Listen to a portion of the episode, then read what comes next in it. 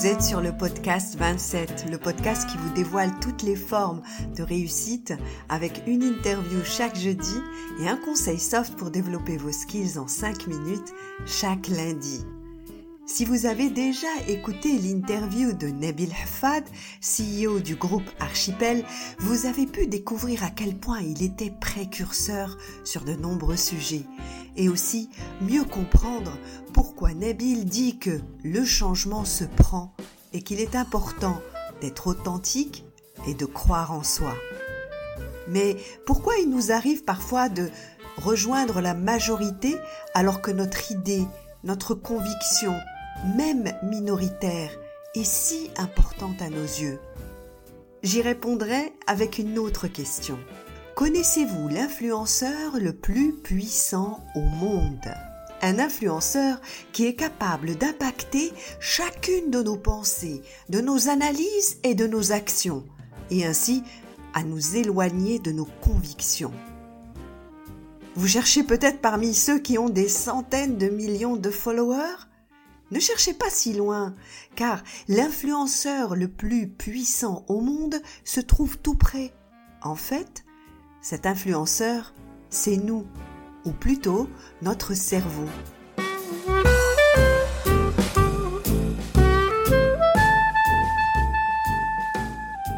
Les neurologues estiment que notre cerveau doit traiter environ 11 millions d'informations par seconde, quand il ne peut en traiter en réalité que 50 à la seconde.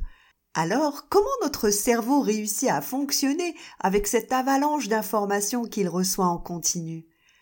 En trouvant une parade parfaitement expliquée par Daniel Kahneman, psychologue et prix Nobel d'économie en 2002 pour ses recherches sur le jugement humain et la prise de décision en situation d'incertitude.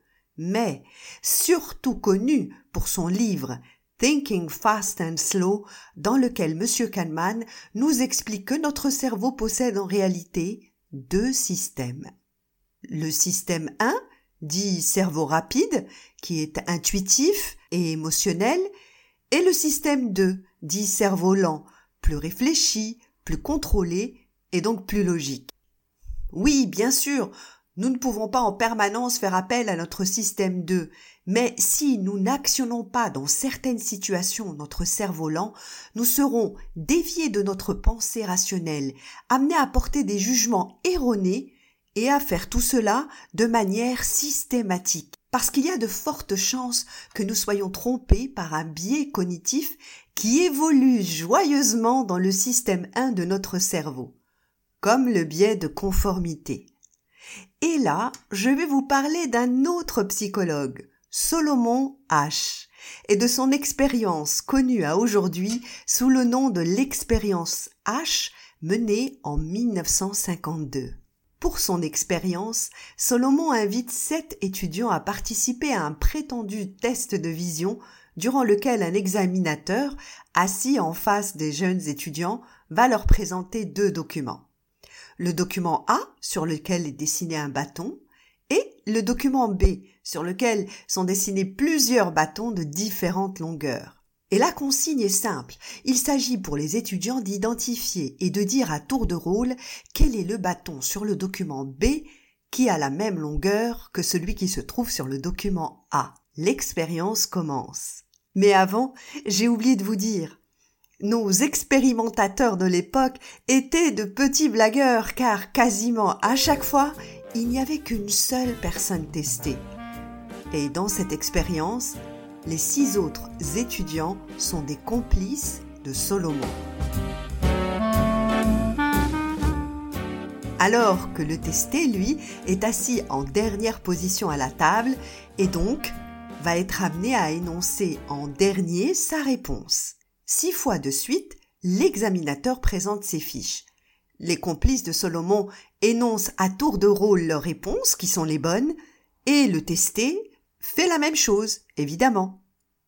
Mais, à partir de la septième fois, les complices appliquent les consignes données par Solomon. donnez tous la même mauvaise réponse. Et H observe la réaction du testé, qui, en dépit du fait qu'avant que son tour n'arrive, les six complices de Solomon aient énoncé tous la même mauvaise réponse, maintiendra sa position en donnant la bonne réponse.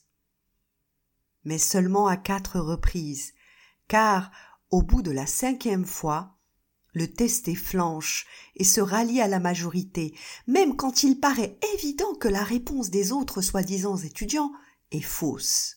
Vous l'avez compris, Solomon voulait tester la capacité d'un être humain à rester campé sur sa position, même quand la majorité pense tout le contraire, et démontra dans cette expérience le pouvoir du conformisme sur les décisions d'un individu.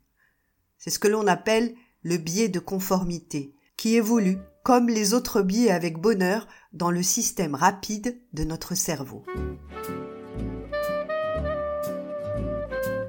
L'expérience de H vous semble déconnectée de votre réalité ou de votre quotidien, et pourtant. Je vous donne quelques exemples.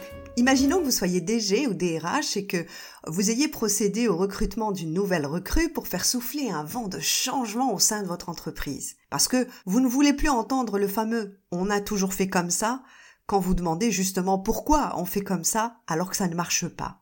Rappelez-vous de l'expérience de H. Dites-vous que même si cette nouvelle recrue, si volontaire soit-elle, elle aura une résistance limitée dans la durée si vous ne mettez pas en place certaines actions et procédures pour l'aider à faire souffler ce vent de changement. Un autre exemple, c'est notre quotidien aujourd'hui, les réseaux sociaux. Vous êtes tout à fait d'accord avec un post qui passe comme ça sur votre fil d'actualité et vous avez envie de marquer votre accord. Mais vous lisez quelques commentaires auparavant et tous les commentaires sont contraires justement à votre idée. Allez-vous rester campé sur votre décision ou allez-vous laisser votre cerveau rapide et le biais de conformité prendre la décision à votre place?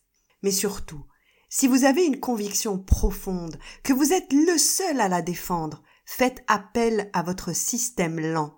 Analysez votre idée et si vous continuez d'y croire, croyez en vous et foncez. Si vous avez aimé cet épisode, vous pouvez le commenter, l'évaluer aussi sur Apple Podcast ou Spotify ou encore le partager sur vos réseaux sociaux pour discuter avec vos relations de Solomon et des deux systèmes de notre cerveau. Je vous dis à jeudi pour l'interview d'une personne qui va véritablement nous faire plonger dans les coulisses de sa réussite et nous faire découvrir l'ADN de sa détermination. Toujours sur le podcast 27.